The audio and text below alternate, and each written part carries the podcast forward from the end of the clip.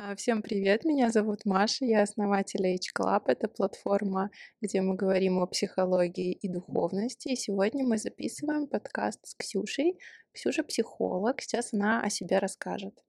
Да, всем здравствуйте, меня зовут Ксения Разгуляева, я психолог, гештальтерапевт и педагог-психолог. В психотерапии я уже 6 лет, в психологии я с 2012 года, с тех пор, как окончила психфак.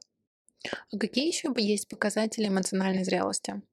Наверное, один из главных показателей– это способность понимать свои эмоции, распознавать их, то есть замечать, что я вообще чувствую, что со мной происходит. То есть если я испытываю какой-то дискомфорт, то это не потому, что я проголодался, а это потому, что, например, я раздражен. Или вот здесь мне страшно. Также это про а, способность выдерживать какие-то свои сильные переживания и не стараться их сразу отреагировать. То есть если какой-то человек, например, меня разозлил, я не иду сразу там крушить что-то или кричать, или бить посуду. Я эти эмоции сначала как-то внутри себя обработаю. То есть пойму вообще, о чем они, про что они, и только потом уже отреагирую. То есть моя реакция будет обработана моим разумом. Это будет не просто ответ на какой-то стимул. И это еще про ну, способность как-то принимать себя, хорошо к себе относиться. Если человек считает, что я ничего такого прям хорошего не сделал или не делаю. То есть это получается о безусловном принятии, потому что часто же бывает, что человек очень недоволен своей социальной какой-то реализацией, и если ему сказать, что вот смотри, ты же должен к себе хорошо и позитивно и лояльно относиться. А человек скажет, ну как я могу позитивно относиться, когда у меня работа плохая, муж плохой, дети плохие, кот плохой. Люди же очень часто к себе жестоко относятся, и при этом они считают, что это очень логично и очень рационально, исходя из того, что они не в тех условиях в данный момент, как им кажется, они должны быть. Знаешь, что очень верное слово выбрала жестокие, ну, жестокое отношение, но правда жестокое, и не очень понятно, на чем такая жестокость основана, потому что если такой человек встречает ну, другого человека, находящегося в такой же ситуации, к нему будет относиться намного более лояльно, с большей эмпатией, с большим пониманием. Но, как правило, к себе мы относимся хуже, чем к другим в схожей ситуации. И это связано, конечно же, с тем, как к нам в детстве относились родители и социум. Здесь, наверное, было бы уместно сказать про внутреннего критика. Это такая вот ну, структура, которая, конечно, отчасти нам важна и нужна, потому что критика к себе — это признак а, психического здоровья, с одной стороны, но когда этой критики слишком много, то, правда, мы получаем вечное недовольство собой, своей жизнью и всем прочим. А потом, наверное, это сказывается на общем состоянии, приводит к той же депрессии. Да, да, вполне может быть. Ну, еще вот тот, тот пример, который ты приводила, если бы человек, вот, допустим, мне бы сказал, что он всем недоволен, там, и котом, и мужем, и квартирой, и прочим, но я бы спросила его, хочет ли он что-то с этим сделать. Вот, кстати, mm-hmm. да, это тоже очень важный вопрос. Я думаю, что нам стоит это обсудить. Если человек недоволен, но и не хочет ничего с этим делать, такой сразу тупик, да, получается? Ну да, как будто бы какой может быть из этого выход? Оставаться на месте. И быть недовольным? А, возможно, рано или поздно эта ситуация как-то накопится и что-то изменится. Потому что если человек э, находится в этом месте, значит ситуация пока что для него выносимая. Угу. И он захочет что-то изменить, когда она станет невыносимой. Но это важно заметить, что для меня это уже стало невыносимым. И для этого нужно обращать внимание на себя, на свои чувства, свои переживания. Допустим, как ситуация там, домашнего насилия, многие же говорят, там, почему вот она не уходит. Потому что нет чувствительности к себе. Нет mm-hmm. понимания того, что то, что со мной происходит, это ненормально. То, что оказывается мне больно, когда меня бьют. Для многих это такое тоже откровение, потому что в опыте этого было много, даже в детском. И это уже внутренне нормализируется, и человек да, считает, да. что ну типа ну бьют и бьют. Да, для нас а, нормально то, что считается привычным. Если mm-hmm. с детства мы выросли в такой деструктивной семье, то и когда в нашей семье, собственно, уже начинается что-то не очень такое хорошее и приятное, для нас это не в новинку, в общем-то. Ну тогда тоже вариант идти только к психологу и осознавать, еще здесь очень важно заручаться поддержкой, потому что ну, этой поддержки внутри ее не хватает, угу. потому что человек очень уязвим, очень травмирован, и здесь ну, самому, конечно, из этой ситуации не выбраться, если мы говорим про домашнее насилие. А ты много работаешь э, с людьми, которые сталкивались с домашним насилием? Не скажу, что много, но случается, да. Что ты обычно делаешь в терапии? С чего начинаешь терапию? Наверное, с того же самого, с обращ... ну, научения человека обращать для кого-то впервые в жизни, может быть, внимание на себя, свои чувства и разрушение вот этой идеи, что это нормально, так все живут, и, в общем-то, ну, я могу так еще прожить какое-то mm-hmm. время. Научить, научить не быть терпимым, не быть толерантным к тому, что, ну, с тобой что-то не то происходит. Как ты себя не так чувствуешь? Я думаю, что вообще всем очень важно не быть толерантными к тому, что происходит что-то не так, и действительно опираться на свои чувства, на свои ощущения. И если кажется, что что-то не так, что что-то не то, действительно анализировать и заменять свои паттерны на более ресурсные. Да, если получается. Ну, иногда для этого хватает только своих сил, иногда, mm-hmm. если мы говорим про ту же ситуацию насилия, то ну, необходима поддержка других людей. Давай с тобой поговорим о переезде в другую страну. Как человек может принять это решение, особенно учитывая, что многим очень страшно, у многих детская позиция, как мы с тобой mm-hmm. уже поговорили, обсудили. Как на это решиться, что рассмотреть, какие факторы, и как потом, даже уже приехав в другую страну, чтобы это тебя психически не разрушило и чтобы ты остался стабильный психически. Мне кажется, здесь очень важно еще для начала определять, в каких условиях уезжает человек. Если это был какой-то долгожданный переезд в страну, которую ты выбрал за, не знаю, за много лет, и ты, ты туда стремился, все про нее узнавал, это одна история. А если ты спешно бежишь из своей страны, потому что там становится опасно, и уезжаешь туда, куда ты не хотел бы ехать, например, многие едут сейчас, ну, даже у нас из России, там, в Монголию или куда-нибудь еще, то есть это не было страной мечты, но люди уезжают туда. То есть две совершенно разные ситуации и два совершенно разных периода адаптации. Конечно, второй менее ресурсный, но здесь, наверное, и в том, и в другом случае важно понимать, ну, от чего я уезжаю и к чему я еду. Потому что если концентрироваться только на первом, то кажется, что уехать невозможно, я теряю слишком много. Это точно так же, как уходом из отношений. Если я буду думать о том, что я потеряю, то ну, невозможно уйти слишком больно, слишком много я оставляю позади. А если я думаю, к чему я иду, ну, это совсем другая история. То есть я вижу перспективы, я вижу то хорошее, что меня ждет, что меня манит, и, может быть, чего я жажду. И тогда этот переезд, переход, он более приятный и легкий. Главное видеть впереди возможности. Да, Но да. слушай, это действительно тоже о позитивном взгляде, потому что если человек находится в состоянии депрессии, я думаю, mm-hmm. что априори его взгляд будет очень такой, знаешь, через фильтр негатива, mm-hmm. и человек mm-hmm. будет думать, что вот там вот очень будет плохо, но и здесь очень плохо, и тогда, ну, это тоже ситуация такая, как будто бы безвыходная. Да, да. И в депрессивном состоянии, как я уже говорила, есть такое негативное восприятие себя, ощущение того, что я маленький, я слабый, я не справлюсь. И все вот эти перемены, которые происходят вокруг, они ужасные, они пугают, они такие громадные, и мне не ждет ничего хорошего. Ну, конечно, если человек будет переезжать куда-то, то есть такие серьезные испытания проходить в жизни в такой нестабильный период, то ну, ему может стать сильно хуже. Лучше до этого уже походить к психологу, быть проработанным и быть морально готовым переезжать куда угодно. Да, да. Ну или хотя бы начать прием антидепрессантов после посещения врача-психотерапевта, потому что ну, медикаментозным лечением мы тоже не советуем пренебрегать. А ты часто своим клиентам выписываешь антидепрессанты? И в какой момент ты понимаешь то, что ну, человеку это реально прямо нужно, необходимо, и без антидепрессантов его психическое состояние может очень сильно ухудшиться? Угу. Ну, поскольку я не врач, я не имею права выписывать антидепрессанты, я могу советовать только обратиться к врачу-психотерапевту, угу. ну, психиатру. А, да, в тот период, когда я работала с депрессивными клиентами, когда их очень много у меня было, я, конечно, каждого первого точно отправляла. Угу. И каждый второй приходил с, с диагнозом тревожно-депрессивное расстройство или что-то еще. И я обычно не советую пренебрегать антидепрессантами, если они назначены, потому что бывают ситуации, когда человек, не знаю, полгода ходил к психотерапевту, ну,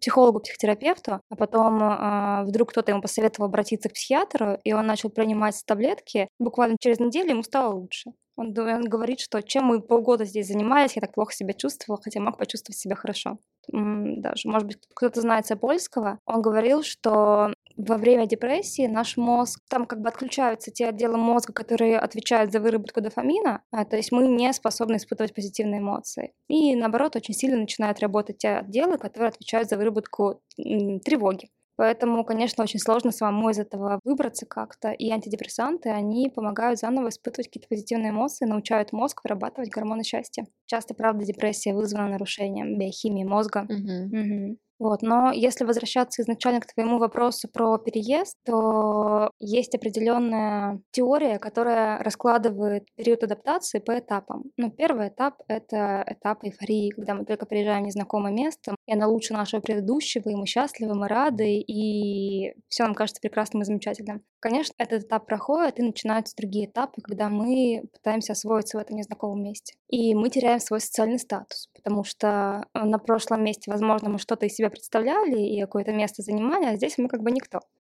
Мы теряем часто свое финансовое положение, мы теряем связи. И это действительно очень так негативно отражается на психике многих людей. И, наверное, просто важно понимать, что это этап, и он пройдет. Слушай, ну получается то, что вот, допустим, ты приехал в новое место. Сначала у тебя эйфория, потом у тебя возникает такое состояние, что ты условно заново собираешь свою Мгм, жизнь, условно обратно ее выстраиваешь. Потом уже, я так понимаю, твое эмоциональное состояние зависит от того, насколько ты смог адаптироваться Мгм. и насколько все происходит так, как ты считаешь правильным и нужным. Ну, в общем и целом, да. В частности, про адаптацию, если говорить, то важный этап это все-таки попытка как-то интегрироваться в культуру. То есть не жить особняком, что вот, допустим, как эти китайские кварталы в США, там Чайнатауны, когда они вроде приехали в другую страну, но живут, продолжают каким-то своим вот социумом отдельным. Важно понимать, что этот период, он у всех протекает с разными какими-то аффектами. Кто-то становится очень раздражительным, кто-то становится очень плаксивым, кто-то впадает в ту же там, депрессию, уныние, апатию и прочие вещи. Просто, наверное, важно что-то делать, как-то поддерживать себя, понимать, что ну, в этой ситуации, правда, нелегко, и заново отстраивать оп- опоры, потому что ну, опоры, правда, рушатся, когда мы переезжаем на новое место. Я думаю, что это еще зависит от возраста, в котором ты переезжаешь. То есть, если тебе а, не так много лет, тебе, в принципе, попроще, потому что ты легче адаптируешься к новой среде, к новой атмосфере. И в то же время, если там, не знаю, тебе лет 50, и ты переезжаешь в Тбилиси, Мгм. не знаю, насколько это будет легко и комфортно. Да, я думаю, есть разница между тем, чтобы начинать новую жизнь там 20 плюс лет и начинать ее в 50 плюс лет, конечно. И психика более пластична в юном возрасте, нам проще даже адаптироваться к новой культуре. Мгм. Но ты считаешь, что важно именно вливаться в культуру в новую, общаться с людьми с другим менталитетом? Или, ну, часто люди, когда переезжают в новую страну, они общаются с людьми своей национальности, потому что, ну, с одной стороны, да, это не очень правильно, потому что они не адаптируются к новой стране, но им так проще и легче. Я думаю, для первого этапа как-то жизни на новом месте это вполне себе неплохо. Найти хотя бы людей, хоть каких-то, чтобы с ними разговаривать. Потому что если там вы переезжаете, или человек переезжает один в новое место, то создается ощущение изоляции. И из этого ощущения, ну, неплохо было бы выйти хотя бы как-то для начала. То есть найти людей, которые, там, не знаю, говорят с тобой на одном языке, чтобы не создавалось вот этого ощущения, что ты в целом мире один.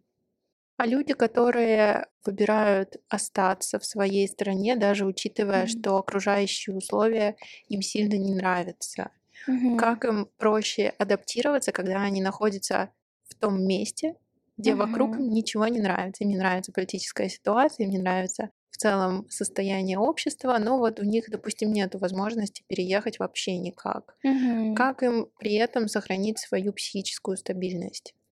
Ты знаешь, если мы говорим про вот настоящее время, то я думаю, здесь тоже мы можем говорить про некую потерю дома. Потому что вот у меня, допустим, была там одна страна условно, я думала про нее одно, а здесь оказывается, что все совершенно по-другому.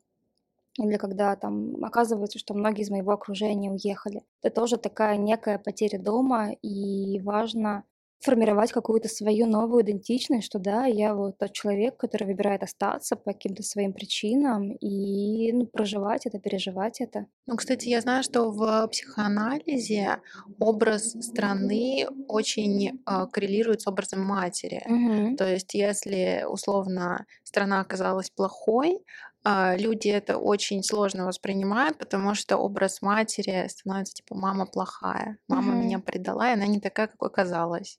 Да, и это очень глубокое потрясение тогда для людей на очень глубоком уровне. Мгм. Мгм. А что с этим можно сделать? И тоже такой непростой вопрос, потому что, ну, это остается только принять, наверное. Что вообще такое принятие глобально? Наверное, принять это, это понять, что, ну, похоже, все вот так. Оно, оно так есть, и оно не изменится. Это не потому, что кто-то плохой, например, а просто, но потому что, ну, потому что вот так. То Мгм. есть, допустим, что, не знаю, мама в детстве не была со мной достаточно нежна не потому, что она плохая и не любит меня, а потому что у нее просто, ну, нет этого ресурса а, или нет этого умения быть нежной. Но она не заточена под это. И принятие это значит, ну, как-то смириться с этим.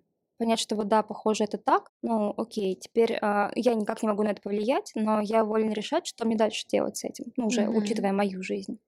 Но получается, что принятие — это когда ты перестаешь эмоционально очень сильно относиться к каким-то травмам, каким-то ситуациям, допустим, из детства, и ты понимаешь, что ну да, так было, и теперь я уже могу выбирать, как я могу с этим жить дальше.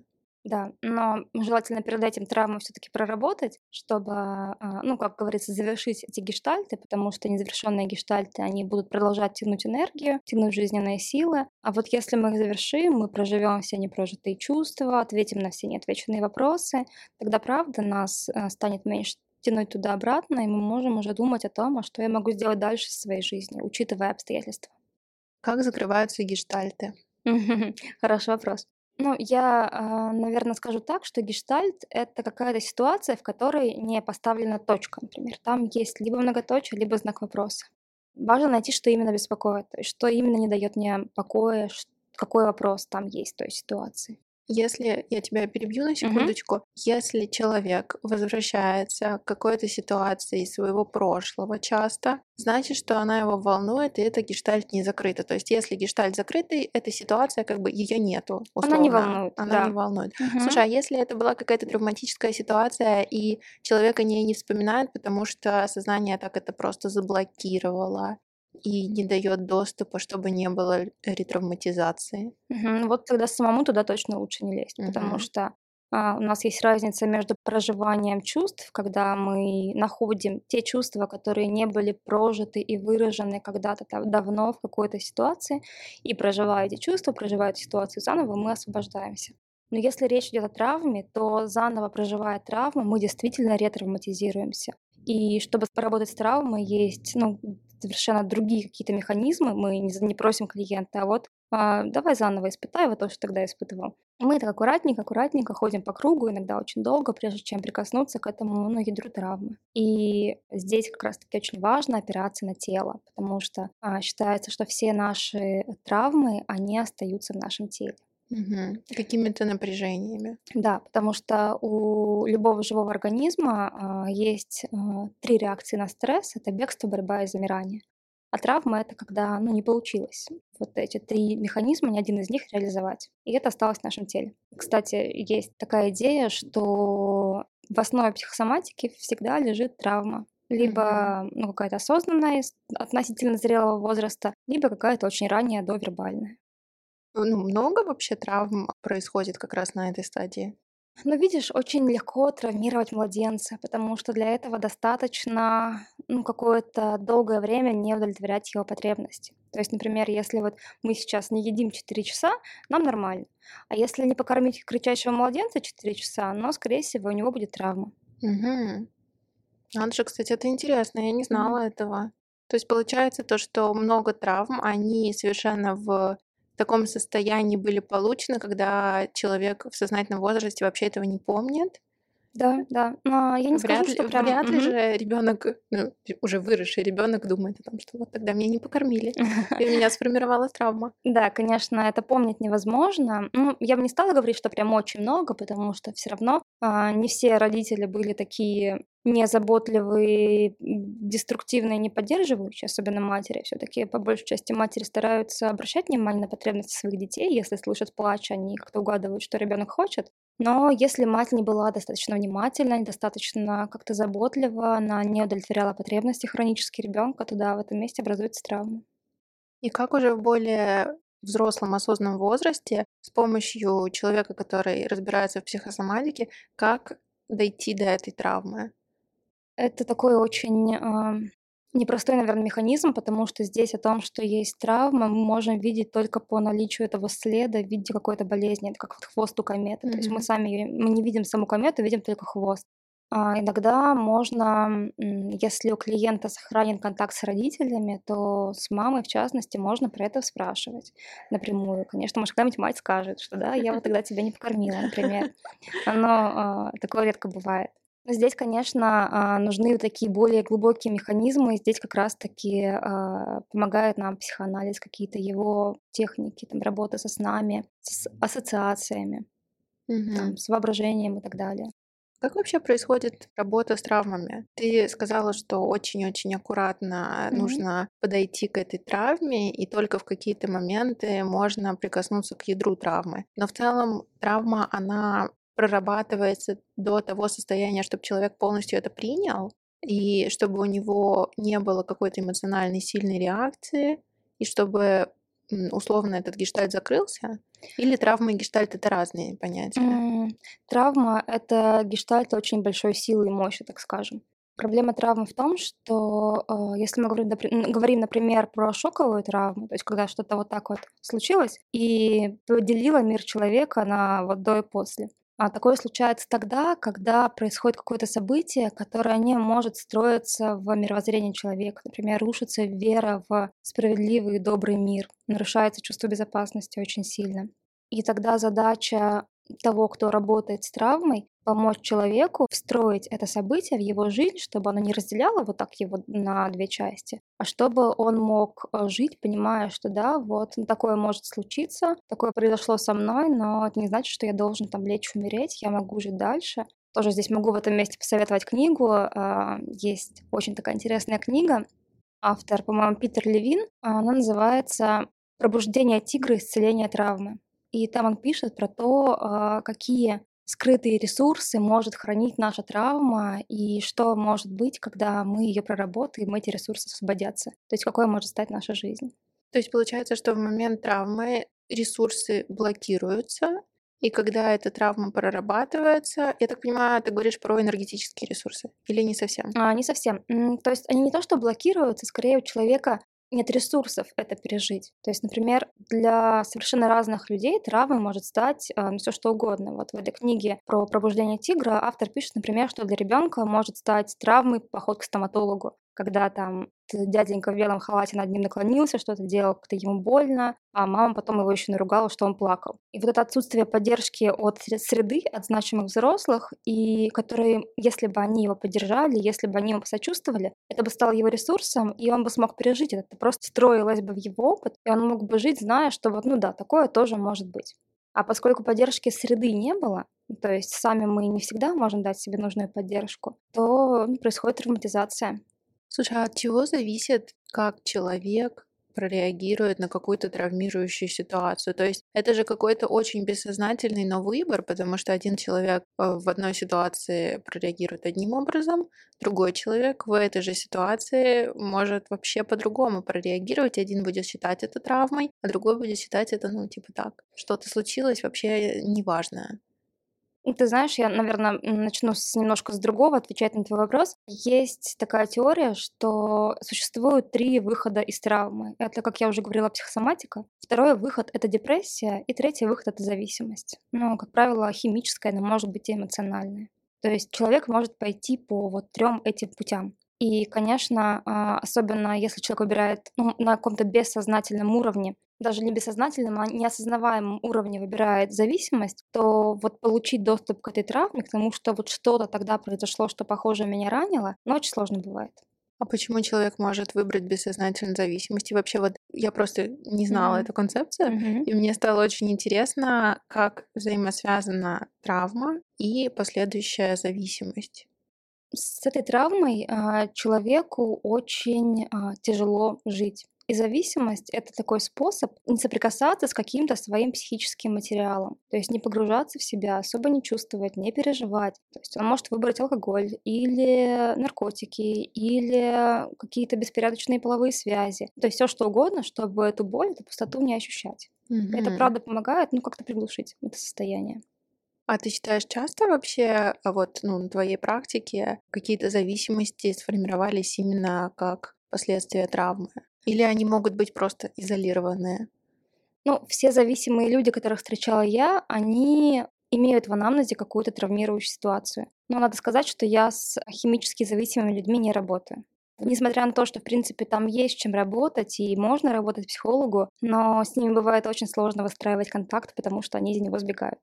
А почему избегают? Вообще, э, почему человек э, при психотерапии может выбрать избежать из контакта и уйти с терапии?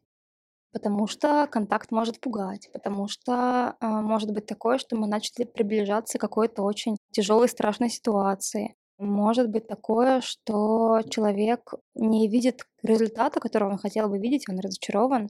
И плюс очень, а, если мы говорим про зависимых, то им очень сложно соблюдать границы терапии.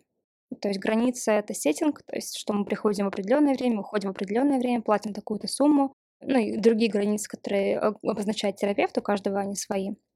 Вот. И для людей зависимых у них есть проблемы с границами, поэтому ну, им сложно в этом месте. А почему у зависимых людей проблемы с границами могут возникать? Но это свойство, свойство личности, свойство ну, характера Мгм. зависимых людей. Слушай, а вот если у человека эмоциональная зависимость, это к нему тоже применимо? Ну, ты знаешь, да, да, Мгм. потому что, ну, вот эмоциональная зависимость это когда как раз-таки, ну, не существует личных границ между мной и тобой, мы одно целое. Расскажи про эмоциональные границы, почему важно их выстраивать, соблюдать. Что может быть, если ты этого не делаешь? И, наверное, пару слов, может быть, о созависимых отношениях. С какого вопроса начать? С какого хочешь. Ага. Наверное, я начну с того, что границы нужны для хорошего контакта. Мгм. А, такого хорошего, уважительного, продуктивного контакта, где я это я, и ты это ты. То есть я понимаю, что я отдельный человек со своими потребностями, ты другой человек со своими потребностями. И чтобы как-то наши, если у нас вдруг каким-то чудом есть совместные потребности, мы должны встретиться, их обсудить и как-то их удовлетворить. Ну, вот, допустим, ты меня пригласила сегодня на запись, я была рада а, сюда прийти, у нас интересы совпали, мы пришли, и мы что-то создаем Мгм. вместе. Но если бы, допустим, у меня не было границ, и ты бы просто сказала мне, вот приходи сюда в такое-то время, я просто бы пришла, а, Но то без удовольствия. да, но без удовольствия, ну, вряд ли что-то хорошее бы из этого Ну да, получилось. да, Мгм. понятно. Ну, в отношениях вообще это очень важно, действительно. Но много людей выбирают подстраиваться, и они думают, что они этим, наоборот, сохраняют отношения. И если они пойдут навстречу к партнеру, даже при том, что они сами не хотят этого делать, Мгм. они думают, что это, в принципе, очень даже хороший вариант. Постоянно не учитывать свои потребности и делать только то, что хочет другой человек. Да, и здесь такая не совсем очевидная проблема в том, что хронически неудовлетворенные потребности вызывают много агрессии. И поэтому, если я очень много подстраиваюсь под своего партнера, я в конце концов начинаю его очень тихо ненавидеть. И может быть такое, что есть табу на выражение открытой агрессии. Как-то заявлять о своих правах, о своих границах, о том, чего я там хочу, не хочу. И поэтому ну, в отношениях появляется очень много пассивной агрессии, которые, так как ядовитый газ, их э, ну, разрушают. Ну, то есть важно говорить всегда о своих потребностях и говорить, Мгм. что вот это мне не нравится, а это мне нравится. А люди, которые не умеют выстраивать границ, получается, что они все время избегают вот этого обозначения своих потребностей. Да, и это может быть связано еще и с тем, что человек боится идти на конфликт по Мгм. каким-то причинам. Но проблема в том, что если мы не говорим о своих потребностях, то другой человек не может их понять и не может дать нам то, чего нам нужно, потому что все-таки мы не телепаты. И если я не говорю о своих потребностях, то у меня нет, точнее не то чтобы нет, мой шанс того, что потребности мои будут удовлетворены другим, а, ну, они сильно понижаются. Мгм. А про созависимость? А, а ты знаешь, что, в принципе, ну, то же самое. Это Мгм. когда вот нет нас как двух отдельных людей, другой человек является дополнением, как будто бы. Он является кем-то, с кем мне, ну, без кого мне невыносимо. И он является тем, кто отвечает за мои чувства и мои потребности.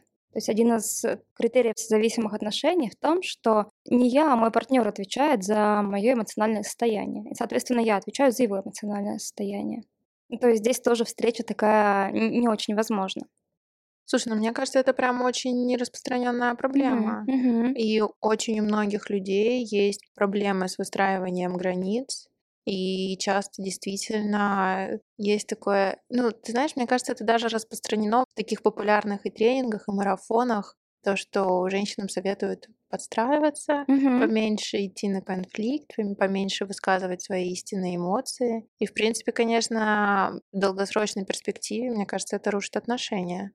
Да, ты совершенно права. Это такое, ну, забивает на свои чувства, на свои переживания. Ну, Это начало конца, потому что как минимум я перестаю быть тогда интересной своему партнеру, потому что если все-таки он хотел бы быть в контакте с какой-то отдельной личностью, а я начинаю подстраиваться и на все говорит «да, дорогой», то оно рано или поздно потеряет ко мне интерес.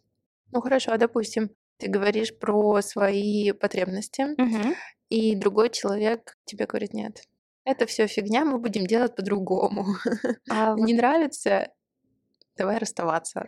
Да, вот здесь уже получается интересно, потому что тогда оказывается, что я нахожусь в отношениях с человеком, которому плевать на мои потребности и плевать на меня. И дальше, ну, наверное, я должна сделать выбор. То есть хочу я быть в таких отношениях, готова я в них быть или нет.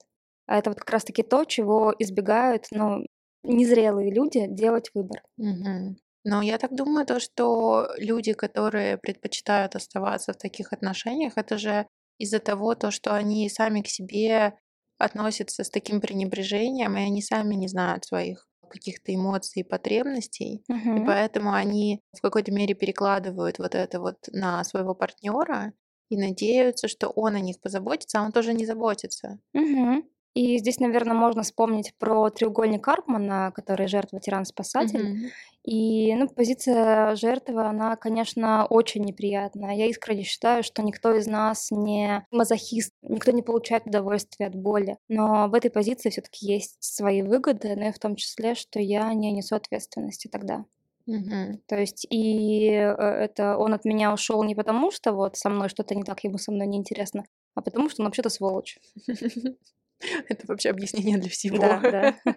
Слушай, ну, а по-моему, меняются роли в треугольнике Карпмана. Да, да, есть такой феномен, что в треугольнике, как правило, меняются роли. Мгм. А почему так происходит? Такая динамика, потому что, может быть, ты слышала про круг насилия тот же самый, когда, Нет, не слышала. если мы опять вернемся к теме того же домашнего насилия, есть такое понятие, как цикл насилия или круг насилия, когда сначала в паре, ну, все хорошо, потом начинает накапливаться напряжение, потом это напряжение вырывается через какое-то насилие, либо там физическое, либо эмоциональное. Потом партнер начинает сожалеть о том, что он натворил, э, очень сильно извиняться, наступает период медового месяца, и потом снова все хорошо, и снова накапливается напряжение. И вот такой круг, а в него люди упадают раз за разом. И даже в этом кругу можно проследить, как меняются позиции каждого человека. Мгм. Сначала она жертва или он, а потом он становится тем, кто обвиняет, говорит, вот ты так плохо со мной поступил, такой нехороший, ну и так далее.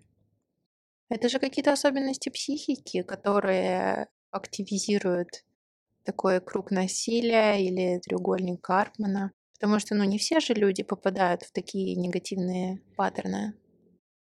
Да, я думаю, что не все, но а, очень многие. На Мгм. самом деле треугольник Карпмана, он вышел из концепции Эрика Берна.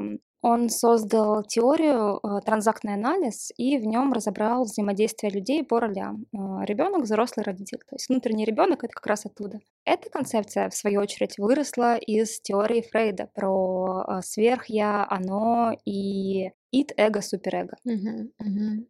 Вот, поэтому оно такие свойства м, отчасти бессознательной работы нашей психики. И требуется действительно проработка и какие-то волевые усилия, чтобы выйти из этого треугольника, освободиться от него. Получается то, что, в принципе, если человек находится в треугольнике Кармана, это что-то, что обусловлено работой психики, и, в принципе, это очень часто бывает. Да, ну и мы, конечно, не можем забывать про семью человека, и важно посмотреть, какое взаимодействие было там, какую роль он занимал там.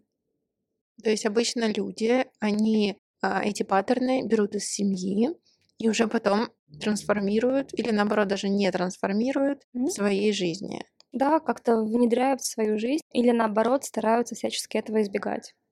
А если они этого избегают, это тоже неправильная реакция. Ты знаешь, это как вот, например, в семьях алкоголиков есть, э, ну, в- бывает, вырастают дети, которые очень много пьют, а бывают вырастают дети, которые, ну, вот все, ни капли в рот, ни за что на свете.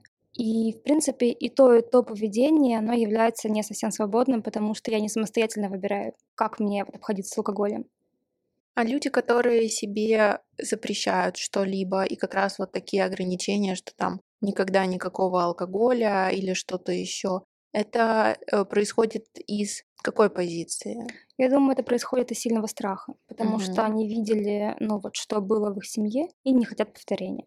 А это же может быть и не только из страха. Ну, то есть, допустим, этого не было в семье, но все равно человек почему-то выбрал сформировать себе такие убеждения, что вот я этого никогда и ни за что не делаю. Ну смотри, если это был его личный выбор, то, ну, обусловленный его какой-то позицией, мировоззрением, то, ну, это замечательно и прекрасно. То есть он сам все обдумал, он сам принял решение. Это про свободу. Я Мгм. сам вот Мгм. э, по какой-то причине выбираю тот или иной стиль поведения. А если я просто стараюсь чего-то избегать, и поэтому, допустим, тот же алкоголь не употребляю, ну, то это уже про меньшую свободу. И про то, что человек по жизни выбирает не сталкиваться с чем-то напрямую и просто избегать этого. А, ну, может быть, не совсем, но вот с какими-то такими пугающими факторами. Мгм. Потому что, возможно, он боится потерять контроль, как это было, ну, в его семье. Понятно, да. Но это такая, конечно, наверное, можно сказать, частично защита. Мгм, мгм, Защита, да. чтобы не проживать это. Да, чтобы не сталкиваться с этим заново и чтобы не заставлять близких проходить через это. То есть, если Мгм. ребенок, допустим, вырос в семье алкоголиков, и он видел какого-то там разбушевавшегося отца и ужас в глазах матери, то он не хочет вызывать такую же реакцию там у своей люби- любимой женщины сейчас, например. Мгм. Ну да, в принципе, это логично, что так это и происходит. А Расскажи о своем мировоззрении, во что ты веришь, какие-то основные концепции. Хороший вопрос. Наверное, во-первых, я верю в то, что очень важно жить и смотреть на мир без розовых очков. То есть а, дружить с реальностью. Это, наверное, одна из самых важных вещей для меня, потому что я видела, как много человеческих жизней бывает покалечено вот этим отсутствием контакта с реальностью. То есть если мы можем видеть, имея мужество, смелость, видеть реальность такой, какая она есть, это может помочь нам избежать многих проблем. То есть я могу выйти вовремя из отношений, которые являются бесперспективными, вместо того, чтобы тратить на них, там, не знаю, 10 лет своей жизни, в надежде, что что-нибудь когда-нибудь изменится. Я могу а, не ждать, прежде чем обратиться в больницу с какой-нибудь своей болячкой, потому что мне страшно, вдруг мне поставят какой-то диагноз. Или я могу принять какое-то решение о переезде, например, ну, из своего района, потому что я вижу, что а, в нем ничего хорошего не происходит сейчас. И, ну, наверное, он какой-то бесперспективный, я лучше поближе к центру переберусь. Ну и таких примеров очень много в нашей Мгм. жизни.